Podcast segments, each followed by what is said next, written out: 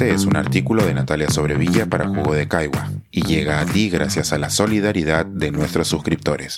Si aún no te has suscrito, puedes hacerlo en www.jugodecaigua.pe.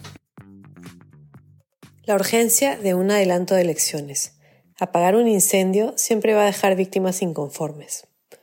La búsqueda de soluciones a la crisis política en el Perú continúa esta semana y no se vislumbra un desenlace. En grueso, la calle exige la salida de la presidenta Boluarte, mientras que ella misma le pide al Congreso que se adelanten las elecciones, ya no para el 2024, sino para el 2023. El desgaste es cada vez mayor y la intransigencia del Congreso no deja de sorprender. En la noche del viernes 27, la moción del adelanto de elecciones fue derrotada. Se opusieron la ultraderecha y la ultraizquierda. Faltaron unos 42 votos. Los 45 que se consiguieron estuvieron muy lejos de ganar. Se intentará una vez más mañana, lunes 30, y veremos si quienes tienen la voluntad de encontrar una solución desde el legislativo muestran una mayor capacidad de convencer a los otros miembros del hemiciclo. Parece difícil. ¿Qué queda? Siempre está la alternativa de la renuncia de la presidenta, que forzaría la mano del legislativo para llamar a elecciones en seis meses. Pero esta opción no carece de riesgos. ¿Serán capaces los parlamentarios de ponerse de acuerdo sobre quién debe encargarse de la presidencia interina? ¿Se abrirá la posibilidad a más caos o a más autoritarismo? De momento, todas son opciones posibles. Claramente nos encontramos ante un impasse, en medio de una situación explosiva. Las manifestaciones no cesan. El ejército ha sido enviado a Puno. La policía comienza el proceso de desbloquear las carreteras. Se ha dado permiso para que los efectivos no vistan siempre de uniforme, y poco hace pensar que la situación está controlada, como dice la presidenta. La lectura que hacen algunos legisladores es sorprendente. Parecen creer que pueden seguir en sus curules con menos de 10% de la aprobación ciudadana. En los últimos seis años, el enfrentamiento entre el Poder Ejecutivo y el Legislativo ha llegado al punto de desencadenar la actual ingobernabilidad extrema.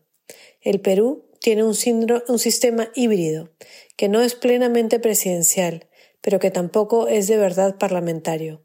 Cuando el legislativo estaba en manos del mismo partido que el ejecutivo, o si éste lograba formar una coalición para gobernar, las costuras en el sistema no eran tan evidentes. Fujimori no tuvo nunca problemas, su partido dominaba los dos poderes y cuando dejó de hacerlo se dedicó a comprar congresistas, razón por la cual se terminó de desmoronar su mandato. Alejandro Toledo, Alan García y Ollanta Humala lograron organizar coaliciones para gobernar, porque no les faltaban tantos legisladores para obtener los consensos mínimos y el sistema resistió. Pero lo que vimos tras la elección de Kuczynski en el 2016 fue que el legislativo, controlado por el Fujimorismo, decidió tomar su propio rumbo y ejercer el poder con las consecuencias por todos conocidas. Fue ese el momento en que comenzamos a transitar esta espiral descendente en la que nos encontramos, aparentemente sin posibilidad de escape. Las elecciones del 2021, si bien no le dieron la primacía absoluta a un partido en el Congreso, como en el 2016, dejaron al presidente Castillo sin apoyo en el legislativo. Y ahora vemos cómo tampoco contribuyen a que se encuentre una solución. En parte, la crisis se debe a la imposibilidad del sistema de permitir un balance entre los poderes que nos lleve a la gobernabilidad. Y en gran medida, ello se debe al sistema político en sí, y es este uno de los motivos que lleva a que uno de los grandes reclamos del momento sea el cambio constitucional. El gran problema que tenemos es que no hay un consenso real sobre cuál es el mejor camino para llegar a un cambio que permita que nuestro sistema sea más representativo y que permita la gobernabilidad. Si bien creo que es un error pensar que el cambio de las leyes puede cambiar la sociedad, no me parece que este sea motivo suficiente para rechazar de plano el cambio constitucional. Queda claro que el sistema que tenemos no está funcionando.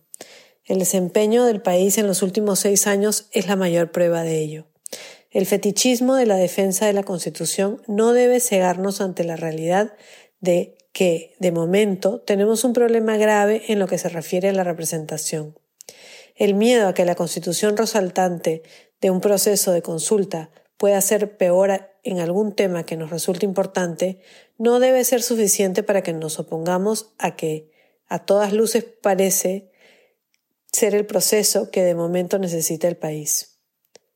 Como llegar a ello no es sencillo, de momento, con los ánimos tan caldeados, con casi 60 peruanos y peruanas muertos, toda nuestra energía y empeño deben dirigirse a buscar una solución al impasse. Por ahora, esta parece ser el adelanto de elecciones, pues la poca legitimidad de nuestros representantes se reduce con cada negativa que tienen al cambio que se viene y que se necesita. La historia peruana está llena de cambios constitucionales, de elecciones fuera de momento, de violencia y de arbitrariedad. Esperemos que se pueda encontrar una salida a la crisis que no incluya más muertes, ni más falta de representación. Cada vez me parece más evidente que el primer paso a la salida se encuentra en las urnas. Pensar, escribir, editar, grabar, coordinar, publicar y promover este y todos nuestros artículos en este podcast cuesta y nosotros los entregamos sin cobrar.